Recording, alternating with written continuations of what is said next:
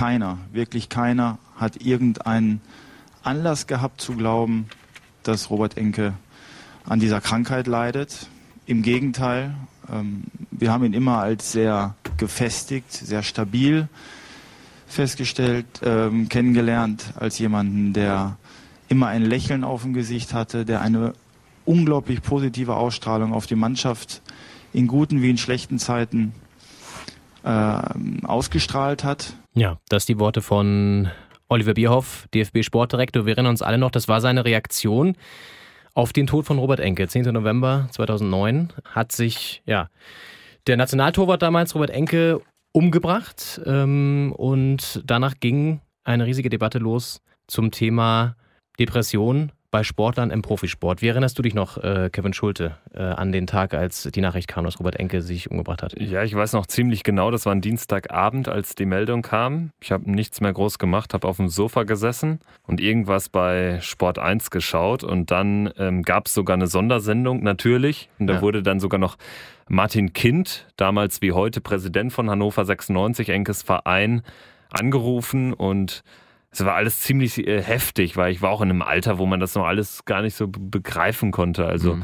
gerade ähm, 16 Jahre alt und äh, doch immer sehr fußballaffin, ähm, habe über Enke viel gehört, schon äh, bevor seine große Nationalmannschaftskarriere begonnen hat, denn er hat ja sogar bei Borussia Mönchengladbach gespielt also ich fand es krass, weil, weil wirklich äh, so, so ein Moment des Innehaltens äh, auch über die Nationalmannschaft gegangen ist. Das äh, Testländerspiel gegen Chile wurde ja abgesagt.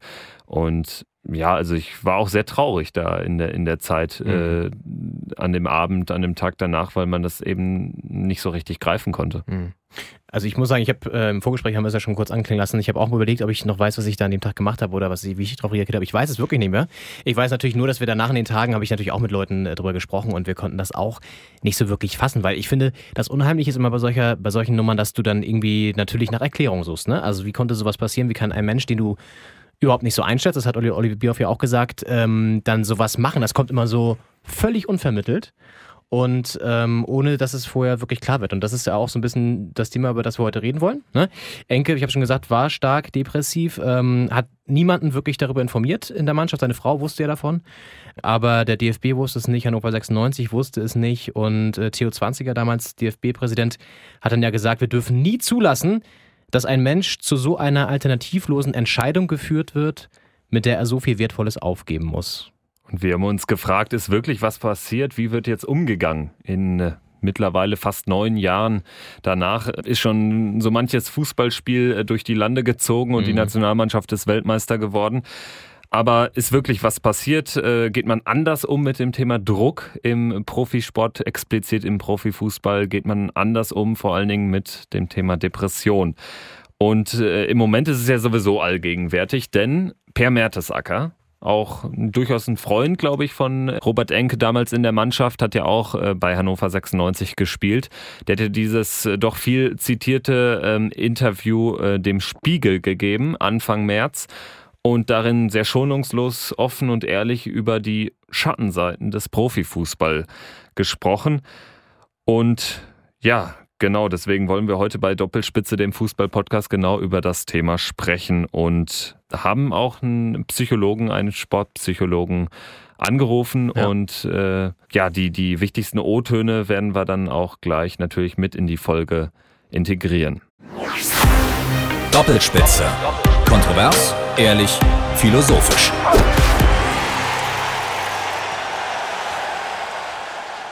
Ja, Ausgabe Nummer 7. Wir freuen uns, dass ihr dabei seid und diesem Jahr heute sehr ernsten, wie wir finden, aber auch sehr wichtigen Thema lauscht. Ähm, wie gesagt, Doppelspitze der Fußball-Podcast heute mit dem Thema Druck im Fußball. Und ähm, ja, vielleicht ordnen wir das Ganze nochmal ein, zu welchem ähm, Zeitpunkt Pierre Mertesacker dieses Interview gegeben hat, dass er ein sehr großes ähm, Echo ausgelöst hat im Fußball. Genau, Mertesacker, the big fucking German, wie er liebevoll von den Arsenal-Fans, wo er jetzt ja auch den Großteil seiner Karriere verbracht hat, hat ja auch nie den Verein dann äh, noch gewechselt, ähm, ist eine Legende geworden, 104 Länderspiele, über 200 Mal in der Bundesliga, über 150 Premier League-Spiele, ja. 83 Mal im Europapokal auf dem Platz gewesen, Weltmeister geworden 2014 in Brasilien, seine Nationalmannschaftskarriere daraufhin beendet. Und diesen Einblick, den er da im äh, Spiegel ähm, gewährt hat in sein Leben als Profifußballer, das ist doch durchaus was gewesen mit, mit viel Strahlkraft, mhm. denn man muss da schon das ein oder andere Mal schlucken. Also da redet jemand sehr schonungslos und offen wirklich mal über die äh, über all die Sachen, die er erlebt hat, die man wieder mal, ne, Stichwort auch Robert Enke, von außen null mitbekommt, weil du natürlich versuchst, das sagt er ja auch in dem Interview, da kommen wir auch noch zu, das möglichst äh, nicht durchscheinen zu lassen, so. Ne? Ähm, aus Angst, dass man irgendwie eine Schwäche zeigt oder so. Und wir haben uns gedacht, um euch auch nochmal reinzuholen, vielleicht gibt es natürlich den einen oder anderen, der die Aussagen nicht ganz so explizit verfolgt hat, der das Interview noch nicht gelesen hat, haben wir ähm, einen guten Kollegen, einen geschätzten Kollegen von uns das nochmal einlesen lassen, die, die Phrasen. Michael Klein, ein Journalist und Nachrichtensprecher aus Berlin, hat das Interview für uns nochmal sozusagen vertont und hat die wichtigsten Aussagen von Per Mertesacker für uns nochmal eingesprochen und wir gehen mal rein mit ähm, ja, den ersten Aussagen von ihm zum Thema Druck. Der Druck hat mich aufgefressen. Dieses ständige Horrorszenario, einen Fehler zu machen, aus dem dann ein Tor entsteht. Die Angst hat man auch bei anderen Spielen, dass du immer wieder zur Anzeigetafel guckst, die Minuten zählst. Aber bei der WM, das war unmenschlich. Aber hätte ich das sagen können? Hätte ich sagen können, dass ich froh war, dass wir raus sind? Vom Bett muss ich sofort auf die Toilette, vom Frühstück auf die Toilette, vom Mittagessen wieder auf die Toilette, im Stadion wieder auf die Toilette. Alles Essen geht sofort durch. Eine Zeit lang habe ich nur noch Nudeln mit einem bisschen Olivenöl vertragen. Spätestens vier Stunden vor dem Spiel darf ich zuletzt essen, damit mein Magen auch garantiert leer ist, wenn der Brechreiz sich zusammenbraut. Als sei das, was dann kommt, symbolisch gesprochen, einfach nur zum Kotzen. Natürlich denkst du, ach du Scheiße, hoffentlich sieht das keiner. Was ist das bloß? Ich wollte das nicht dramatisieren, es hatte ja keinen Effekt auf meine Leistung. Andererseits habe ich schon als Kind alles mit mir ausgemacht. Genau, das waren zwei der durchaus heftigsten Zitate aus dieser langen Spiegel-Story über Mertesacker. Ja. Und was mir richtig deutlich geworden ist, dass äh, Mertesacker sich ja wirklich über nichts freuen konnte also sehr krass, dass er dann gesagt hat, so er war tatsächlich erleichtert, als dann, als dann Schluss war. Und er auch mal geguckt hat, so Gott, oh Gott, jetzt nochmal Verlängerung, ne? Nochmal 120 Minuten jetzt. Nur nochmal ran. Und auch die Sache mit dem Durchfall und dem Brechreiz. Ja. Also wenn ich mir das vorstelle, dass ich er hat ja bei Arsenal im Prinzip immer englische Wochen gehabt, ja. dass er dann also zweimal pro Woche genau diesen Ablauf hat. Ja, Durchfall, Brechreiz, vier Stunden vorher kann ich nur noch Nudeln mit Olivenöl essen schon heftig auch äh, für den, ähm, äh, ich glaube, fürs ganze Umfeld. Ja, ich frage mich dann auch zum Beispiel bei der Nummer, ähm, bekommen das die anderen Spieler nicht mit? Da sagt er ja, das kommen wir dann, da kommen wir noch dazu, dass da oftmals eben genau das nicht passiert, ne? Weil die Leute Angst haben, darüber zu sprechen, gerade im Profisport und sich äh, dann irgendwie ähm, damit auseinandersetzen zu müssen, zwangsläufig. Genau, aber erstmal wollen wir unseren Gast auch nochmal in ja. die Folge reinholen. Wir haben das Gespräch mit Simon Borgmann, einem Sportpsychologen, vorher aufgezeichnet und äh, vorab also das ganze Interview, etwa 23 Minuten lang, kannst du dir auch anhören. Die wichtigsten Zitate jetzt hier in der Podcast-Folge zu der Person Simon Borgmann, der hat Sport studiert in Köln, macht aktuell noch ein Psychologiestudium, also genau das, was es für einen Sportpsychologen braucht, hat also den nötigen Kenntnisstand und ähm, auch schon sehr viel Praxiserfahrung, denn er hat in verschiedenen Nachwuchsleistungszentren von Profifußballvereinen schon mitgearbeitet, unter anderem beim ersten FC Köln, aber auch bei 1899 Hoffenheim, die ja doch sehr fortschrittlich sind.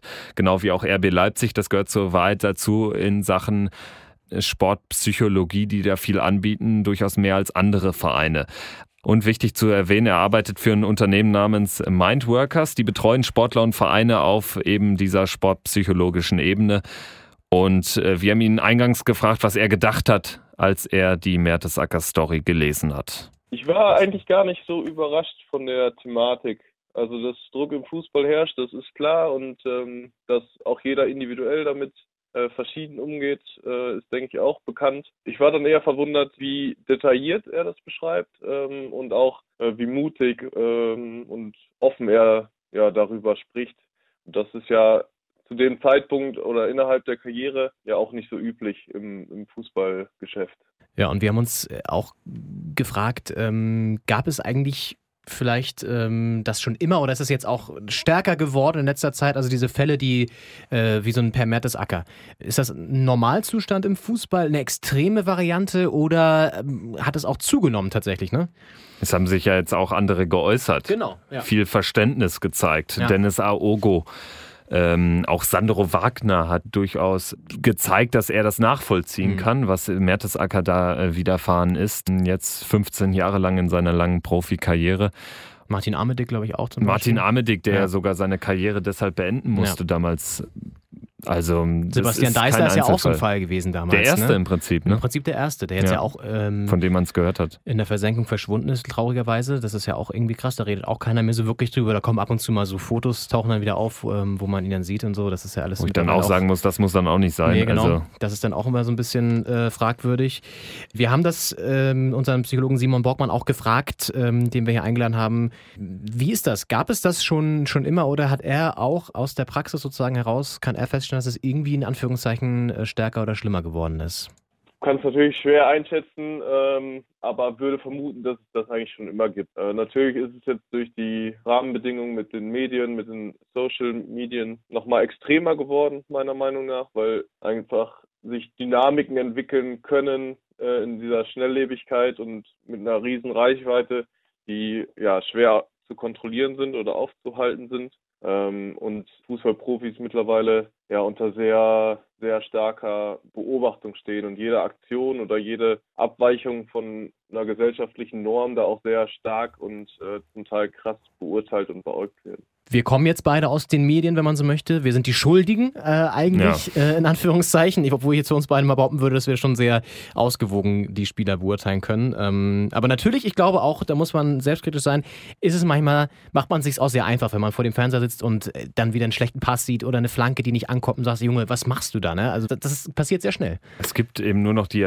Extreme, habe ich immer das Gefühl. Ja. Und Mertesacker hat ja auch von Aasgeiern gesprochen in Bezug auf die Medien, die nach drei Niederlagen in Folge sonntags am Trainingsplatz standen. Genau. Und nach dem Sieg eben nicht. Ja. Richtig, genau. Ja. Und ich glaube, das ist wirklich so. Ich meine, wir haben natürlich das Phänomen, ähm, das beschreibt Simon Borgmeier auch mit den ähm, sozialen Medien. Du willst natürlich Klickzahlen generieren, du musst es teilweise auch, um Geld zu verdienen als Medienhaus. Du musst Auflage generieren als, als Zeitung und da macht sich natürlich eine hübsche Story über, ähm, weiß ich, einen Skandal bei äh, wem auch immer, bei Dortmund, Hertha oder so, ein bisschen besser, als äh, es läuft alles gut und die haben sich lieb. Ne? Und da passieren natürlich Sachen, wo Spieler äh, ja auch teilweise, wo Sachen ausgeplaudert werden oder berichtet werden über die Privatsphäre von Spielern, die sehr schwierig sind. Ne? Ich glaube, äh, dass man sich davon nicht freimachen kann. Aber ich glaube auch, dass es äh, erstmal ein Spiegelbild der Gesamtgesellschaft ist. Denn dieses Thema Depression, das ist ja immer noch ein Tabuthema. Und wenn man es auch mal im eigenen Umfeld mitbekommen hat, man wird erstmal, wird das ganze Thema kritisch beäugt. Zumindest, weil man ähm, einen Depressivkranken diese Krankheit ja von außen grundsätzlich nicht ansieht. Nee. Aber Menschen versuchen trotzdem, sich da irgendwie aus äh, küchenpsychologischer Sicht ein Bild von zu machen und zu sagen, ach ja, so schlimm ist das ja gar nicht. Ja. Der liegt ja jetzt nicht äh, im Krankenhaus. Ja, aber mein Gott, die Leute sind nun mal schwer krank. Denn mhm. wenn du mental in keiner Sekunde mehr Spaß am Leben hast, mhm. dann schränkt dich das auch verdammt nochmal ein. Ja, natürlich. Ich glaube, es sind, es sind zwei Sachen passiert in letzter Zeit. Zum einen haben wir natürlich eine erhöhte Sensibilität dem gegenüber. Das heißt, es gibt automatisch auch mehr Fälle, weil natürlich auch die Psychologen ähm, es häufiger vielleicht feststellen, weil es einfach jetzt auch ähm, die Krankheitsbilder eher gibt als noch in den 70er, 80ern. Da hat wahrscheinlich keiner irgendwie Depression oder Burnout oder sowas festgestellt. Oder ne, da gab es es einfach noch gar nicht. Den Begriff des Burnouts, genau. den gab es ja genau. auch dann noch nicht. Und äh, zum anderen ist es aber so, und das glaube ich schon, dass unsere moderne Zeit unsere gesellschaftlichen Zustände wie die Beschleunigung einfach, wie zum Beispiel, es muss immer alles schneller gehen, es gibt äh, eine rasende ähm, Verbreitung von Themen, es gibt aber auch eine rasend schnelle Ablösung von Themen, es ist sehr kurzlebig alles, das sorgt natürlich auch für extremen Druck. Ne? Du selber, äh, gerade auch wenn du jetzt irgendwie in einem, in einem Bereich arbeitest, wo du sehr davon abhängig bist, wirst unter Druck äh, gesetzt. Digitalisierung ist ja auch ein Stichwort. Ne? Jemand, der jetzt irgendwie in einem Bereich arbeitet, wo die Digitalisierung ihm vielleicht seinen Job äh, bedroht oder zumindest die Arbeitsumstände sehr verändert oder auch Globalisierung, alles hängt plötzlich zusammen und der Job vom Stahlarbeiter XY kippt plötzlich, weil China ähm, das Dreifache am, äh, oder das Dreifach niedriger anbietet. So, ne, als sehr weiter Bogen, aber das sorgt ja dafür, dass du ganz andere Drucksituationen hast heutzutage als noch in den 70er, 80ern oder so. Es gehört ja auch so weit dazu, dass nicht nur Profifußballer Druck verspüren können. Ja, genau. Ähm, das äh, hört man auch aus dem Gesamtinterview mit Simon Borgmann ganz mhm. klar. Er gibt da auch Tipps, wie man damit im Alltag umgehen kann. Ja. Und äh, mit Sicherheit kann jeder äh, von uns davon Lied singen, dass einem schon mal in äh, komischen Situationen das Essen wieder hochgekommen ist mhm. oder so. Mhm. Und da braucht man auch keine Scham vorzuhaben. Aber ich glaube, ja, genau richtige Umgang. Brauchst man keine Scham? Also, oder lässt die Gesellschaft es zu, dass wir Scham davor haben? Das, äh, genau, das ist das Problem. Ja. Man sollte sie nicht haben, man mhm. braucht sie nicht zu haben, mhm. aber äh, die Gesellschaft lässt es nicht zu. Mhm. Auch äh, wenn man jetzt mal vom Profifußball weggeht. Das ist ja äh, grundsätzlich auch in anderen Bereichen, wenn man jetzt irgendwie eine verantwortliche Position in einer Firma hat, ist es ja. sicherlich nicht großartig anders. Ja, und ich glaube, dass irgendwie so schon im Profisport eine andere Situation nochmal herrscht, weil du eine krasse Konkurrenzsituation natürlich auch hast. Ne? Wenn du nicht lieferst, das sagt Mertesacker ja auch im Interview, dann bist du halt raus. Deswegen hat er ja auch ganz oft zum Beispiel ähm, trotz Verletzung weitergespielt, weil er den Platz in der Nationalmannschaft behalten wollte, weil er nicht bei Hannover 96 rausfliegen wollte, etc. oder bei Bremen. Das heißt, du hast einen viel krasseren Druck noch und auch eine ziemlich harte Fassade, glaube ich, intern. Und auch was, was das ähm, angeht, dass das nicht akzeptiert ist, zum ähm, Psychologen zu gehen. Und dazu sagt er ja auch was, da wollen wir nochmal kurz reinhören, also inwiefern das äh, mannschaftsintern überhaupt anerkannt ist. Wenn er uns angesprochen hat, haben alle eigentlich immer nach dem Motto reagiert, ich hab nichts, mir geht es gut, bleib weg von mir, ich will nicht mit dir reden. Du willst ja auch nicht, dass die anderen im Team denken, du hast was, dass der Leistungssport vielleicht doch nichts für dich ist. Man albert rum in der Kabine, hat vielleicht mit zwei, drei Leuten engeren Kontakt, aber das war's dann auch. Da lässt keiner die Hosen runter und sagt, wie er sich fühlt. Und was der Sportpsychologe Simon Borgmann genau dazu sagt, also wie äh, mittlerweile oder wie es mit der Hemmschwelle in den Mannschaften bei den Sportlern, bei den Fußballern bestellt ist. Also ich glaube schon, dass Vereine sich Gedanken darüber machen können, wie sie Spieler besser vor Druck schützen können oder den Umgang mit diesen Anforderungen erleichtern können. Also günstige Rahmenbedingungen für die Spieler zu schaffen. Der Sportpsychologe oder sportpsychologische Experten in den Verein zu holen, ähm, ist dann nochmal eine andere Frage, die natürlich hilfreich sein kann und auch ähm, ja, den Spielern helfen kann, damit umzugehen. Allerdings habe ich letztens von der VDV, also der Vereinigung der, ähm, oder der Profi-Fußballgewerkschaft, gelesen, dass im Profibereich nur ein Drittel der Profivereine Zugang zur sportpsychologischen Betreuung ermöglichen. Ähm, und das auch mit sehr unterschiedlicher Qualität. Ja, und äh, eine Frage ist natürlich auch immer, ähm, das kommt ja ganz oft in solchen Diskussionen von, von äh, anderen Leuten, mit denen du darüber sprichst, gerade mal auch so in so Kneipengesprächen, ja, sollen sie nicht so anstellen, die verdienen doch ihre Millionchen da. Ne? Also dieses Argument, natürlich haben die Druck, natürlich stehen die in, der medialen Aufmerksamkeit und ähm, müssen sich da irgendwie rechtfertigen, aber die verdienen ja auch jeden Monat ein paar hunderttausend. Und ähm, dazu hat Per Mertesacker auch was gesagt, um das äh, einzuordnen. Das alles darf nicht weinerlich klingen, denn natürlich sind mir die Privilegien meines Lebens total bewusst. Schweine, viel Geld ist das. Dabei würde ich nie sagen, dass ich persönlich überbezahlt war oder bin. Ich weiß, was ich dafür geleistet habe, was die Belastung mit mir gemacht hat. Was ich dafür aufgegeben habe, meine Jugend, meine Privatsphäre, meine Freiheit. Aber nochmal, ich stelle das nur fest. Ich habe mir das ja so ausgesucht und keiner hat mich dazu gezwungen. Und Simon Borgmann äh, hat auch eine Meinung zum Thema, kann Geld äh, das Ganze aufwiegen? Weil das ist ja das, äh, die Gretchenfrage dahinter. Ich würde ja meine psychische Gesundheit und meine Ausgeglichenheit ähm, jedem Geldbetrag eigentlich vorziehen. Und ich denke, dass sich da auch jeder Hörer vielleicht selber diese Frage stellen kann und für sich beantworten muss, ob für ihn solch Symptome oder solche Neben, ähm, Nebenbeschäftigungen, Nebenreaktionen mit Geld aufzuwiegen sind. Also ganz schwierig zu beantworten. Ja, vielleicht zum Abschluss, ähm, Kevin, mir stellen sich zwei Fragen in dem Zusammenhang jetzt in dieser ganzen Debatte. Zum einen, was muss passieren, damit es erst gar nicht dazu kommt, dass man solchen Druck wie Mertesacker ja verspürt und eben vor jedem Spiel auf Klo laufen muss, wenn man Durchfall hat? Das ist das eine. Das andere ist, wie können wir einen besseren Umgang dann auch mit solchen Themen schaffen? Ich glaube auch, dass es äh, da ein Zusammenspiel ist, einfach von Medien, sozialen Medien, und dann auch der Gesamtgesellschaft, also der mhm. realen Gesellschaft draußen, wenn man sich direkt anguckt und miteinander spricht. Und dann noch ähm, die Ergänzung, die ich noch kurz machen wollte, wenn wir jetzt darüber reden, was muss passieren, damit es gar nicht dazu kommt. Ähm, wenn man einen Blick wirft, ähm, und da hat uns der Simon Borgmann auch Zahlen geliefert, nur ein Drittel der Profivereine bieten ja äh, oder bietet psychologische Unterstützung an, ne? also durch einen Sportpsychologen. Genau, das äh, sind Zahlen, die die Profi-Fußballspieler-Gewerkschaft VDV neulich ermittelt hat. Ja. Also ein Drittel, das, das, ist nicht viel. das ist überhaupt nicht viel. Aber äh, Borgmann hat auch angesprochen, es tut sich was, vor allen Dingen im Jugendbereich. Ja. Hat sich auch konkret nach Enke was verbessert, was dann darin gipfelt, dass ab der nächsten Saison alle Nachwuchsleistungszentren der Vereine eine sportpsychologische Betreuung anbieten müssen.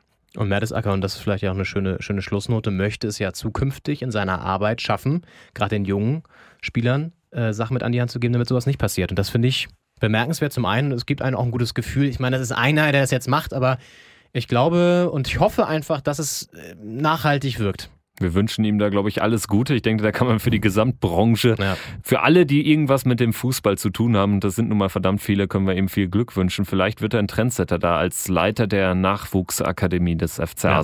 Würde ich auch schön finden. Wenn ihr es schön fandet, worüber wir heute gesprochen haben, aber sagt, naja, das und das hätte man anders machen können oder ich hätte nochmal einen Vorschlag, über was ihr auch nochmal gerne kontrovers, ehrlich oder philosophisch diskutieren könnt, dann schreibt uns doch einfach. Wir haben ähm, natürlich auch eine E-Mail-Adresse kontakt.doppelspitze.com lautet die. Da könnt ihr äh, gerne alles äh, hinschreiben, was ihr wollt und ähm, Anmerkungen, Kritik oder auch Themenvorschläge, die wir dann gerne aufgreifen. Kontakt.doppelspitze.com. Und wir werden, also nochmal der Hinweis, wir werden das Gesamtinterview mit Simon Borgmann knapp 23, 24 Minuten lang auch hochladen. Also wer da nochmal einen tieferen Einblick haben möchte, kann sich das gerne anhören. Und Ansonsten bleibt noch der Verweis auf unsere Social-Media-Kanäle, um mal wieder den Bogen zu spannen. Richtig. Wo wir eben kontrovers, ehrlich und ein bisschen philosophisch über die Fußballwelt äh, sprechen wollen. Ja. Ob das jetzt Facebook ist, ob das Twitter ist, Instagram, ganz egal. Ähm, die Folgen gibt es zu hören auf Soundcloud. Dieser ganz neu. Und da werden wir euch natürlich auch immer über unsere künftigen Themen informieren. Genau, wir können schon mal so einen kleinen äh, Vorgeschmack geben, denn die WM steht vor der Tür. Und da haben wir uns einiges überlegt. Da werdet ihr in den nächsten Wochen, Monaten, naja, ähm, auf jeden Fall äh, Wochen ähm, schöne Folgen und schöne Themen erwarten können. Denn wir fahren sogar hin nach Russland. Richtig. Kaliningrad. Das äh, wird ein Traum. Kaliningrad haben für das Knaller-Vorrundenspiel Nigeria gegen Kroatien Karten abgestaubt. Aber man wird jetzt lachen, am Ende sagt man, oh, es war das Spiel der WM, weil ja, das 5-5 damals. Weil John Obi Mickel zum ersten Mal in seinem Leben zwei Buden gemacht hat in ja. einem Spiel. Ist, ich ich finde es einfach geil, dass man das mal mitbekommt. Ähm, aber wir werden das alles auch kritisch durchaus beleuchten, was für eine WM in Russland so äh, sich gehört, glaube ich auch. Gut, wir werden das alles für euch natürlich in gewohnter fachlicher Tiefe analysieren und wünschen euch jetzt eine schöne Zeit bis dahin und äh, sagen Tschüss, ciao, ciao, eure Doppelspitze. Bis zum nächsten Mal. Bis zum nächsten Mal. Doppelspitze. Kontrovers, ehrlich, philosophisch.